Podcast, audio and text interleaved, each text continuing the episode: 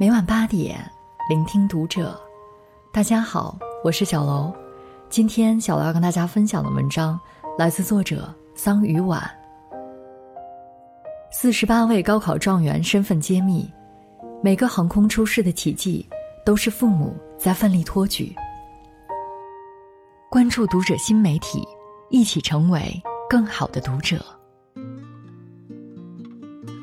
高考成绩放榜。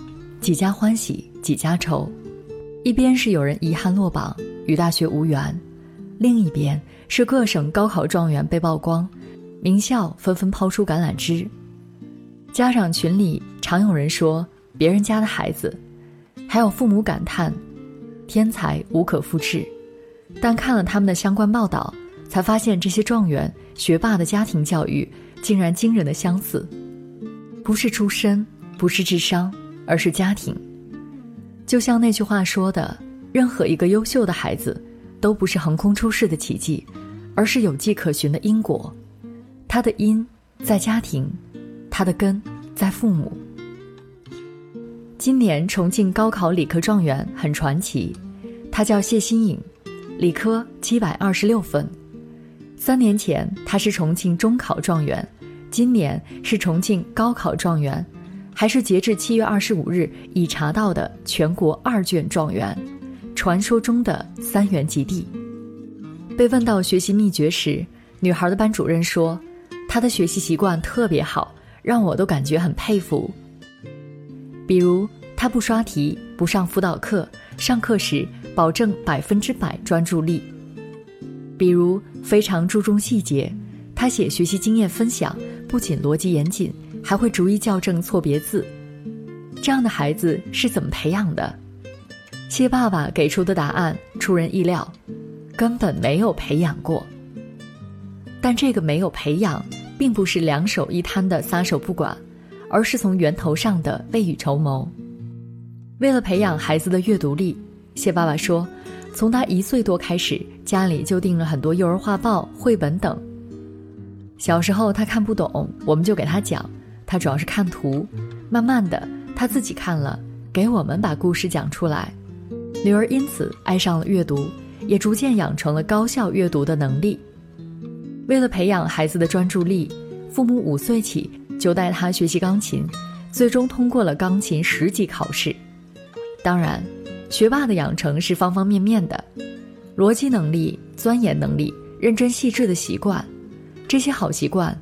如果父母从小都逐一帮孩子去锻炼，刻意培养，即使天赋到不了状元的程度，相信未来也一定不会差到哪儿去。看过很多状元父母的采访，发现天才不可复制，但优秀一定有迹可循。从小帮孩子培养好习惯，就是最快最好的路。就像二零一九年广西高考状元杨晨玉。杨晨玉的妈妈说：“只有小时候定型，后面的路才好走。”而这一点，拼的是父母的格局，父母的用心。近些年，媒体采访过很多高考状元，有一个很有趣的现象：大多数孩子都多才多艺。今年武汉理科状元唐楚月，除了拿下七百二十五分高分外，打球、游泳、吹拉弹唱，样样都会。还谦虚地说自己的硬笔书法是入门级。二零一九广西高考状元杨晨玉，不仅是羽毛球社的副社长，参加过学校的足球联赛，书法和画画也相当出彩。去年深圳状元温卓越，从小习得一手好字，一文满分作文卷面走红。有人把孩子的全能解读为天赋，但我看到的却是父母在背后的支撑。一个闺蜜想培养孩子从小学琴，但孩子也没有耐心，常常坐不住。闺蜜不舍得，孩子吃一点苦就心疼的不得了，没坚持多久，练琴就放弃了。别人问起来，她总说孩子还小，玩是天性。殊不知，一味追求顺其自然的快乐教育，失去的不仅是才艺，而是给孩子培养品质的机会。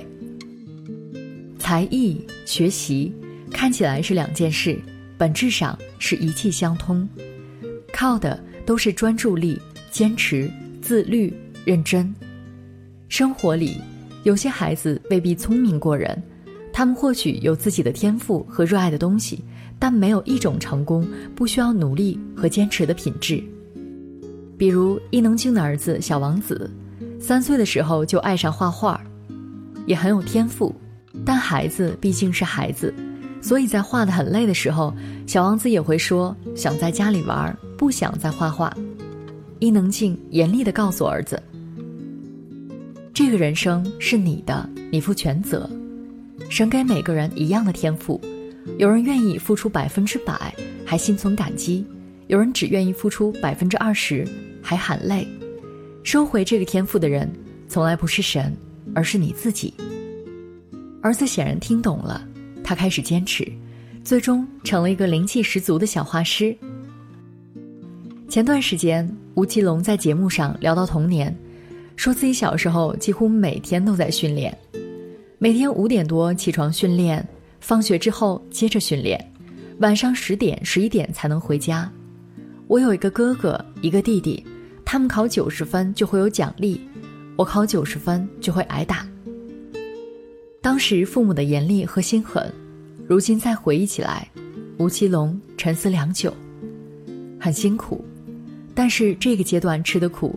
都将成为未来生活很重要的基础，让我养成了不轻易放弃、自律、坚持努力的习惯。心理学教授安德斯·埃利克森在刻意练习中说：“我们留给孩子最重要的礼物，是帮助他们发展出本来认为自己不可能具备的能力，从而挖掘出自身潜能，也知道要让自己的梦想成真，要用什么方法，付出怎样的努力。”孩子就是家庭的缩影，教育就是拼爹拼妈。这个拼爹拼的是格局，拼的是思维。在孩子还没有自主思考能力的时候，习惯的培养、能力的养成，靠的是父母。世上没有不请自来的幸运，那些咬紧牙关的灵魂背后，都是父母有备而来的努力。高考很重要，但人生不止于高考。帮孩子塑造的好习惯，不仅可以帮他们在求学路上省心省力，还可以受用一生。家里的侄女儿今年高考，四百八十九分，算是落榜了。分数出来后，一家人很丧，母女俩开始互相埋怨：“说是上网课，你就知道抱这个手机看，傻眼了吧？别说了，你天天碰杠听胡的，我能好好学下去吗？”我边听边苦笑，并不意外。女孩从小聪明，本来是个好苗子，但父母常年做生意，家里常常夜夜笙歌，几乎没管过孩子。在他们眼里，给孩子足够的物质条件就够了。物质条件优秀本是好事，这背后的努力工作，本也是一个好品质。但遗憾的是，他们只把自己最懒散的一面暴露给了孩子。作家鲍德温说：“孩子永远不会乖乖听大人的话，但他们一定会模仿大人。你暴露给孩子是什么样，他就会吸收什么样。”前段时间，一档装修改造节目的回访视频在网上火了。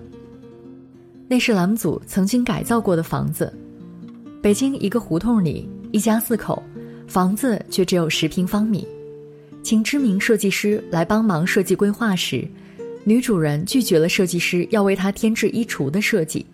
她说：“设计师如果可以拓展更大的空间，我宁可不要衣柜，而是换成书架。”他们不装电视，每天的乐趣就是看书。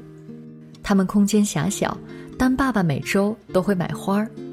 他们生活拮据，却给彼此很多很多爱，即便在金钱上。无法让孩子过上更好的生活，但父母睿智透彻、积极又相爱，那么跟随他们一起生活的孩子一定不会差。教育的本质就是拼爹拼妈，不是金钱，而是父母的思想格局，用心栽培，付出。偶尔我会厌学，不想看书，爸妈注意到了也不说什么。就把电视关掉，坐下来看书。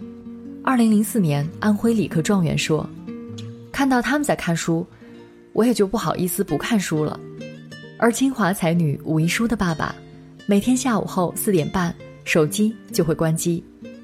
真正的教育，从来不是点石成金、立地成佛的技巧，而是一段春风化雨、自然无为的过程。不停刷手机短视频的父母，怎么有底气要求孩子远离游戏？父母没有养成积极上进的品质，孩子又怎么会天生努力？不是鼓励人人当状元，也不是鼓励所有父母卯足劲儿把孩子培养成状元。毕竟每个孩子都有自己的际遇和天赋，但做父母的，该给孩子保驾护航。我们传递给下一代的。不该是散漫、懒惰，遇到挫折就放弃，而应该是自律、坚持、专注。生活里不存在从天而降的幸运，也没有突如其来的惊喜，有的只是千般投入、万般辛苦后的得偿所愿、用心良苦。监督孩子习惯养成的过程是很痛苦的，你得时时刻刻监督着他，留意着他。在谈到教育孩子时，一个高考状元妈妈这么说：“所有的教育都是寂寞的，学习的路上要历经九九八十一难，做父母的也要修炼七十二变。每一段脚踏实地的努力，都映射着更高一级的人生轨迹。每一个创造出奇迹的孩子，背后都是父母在奋力托举。这世上从没有毫无理由的横空出世。”所有的教育方式都是寂寞的，只有耐住寂寞，坚定不移，才能等到开花结果。在孩子成为别人家的孩子之前，愿我们先成为别人家的父母。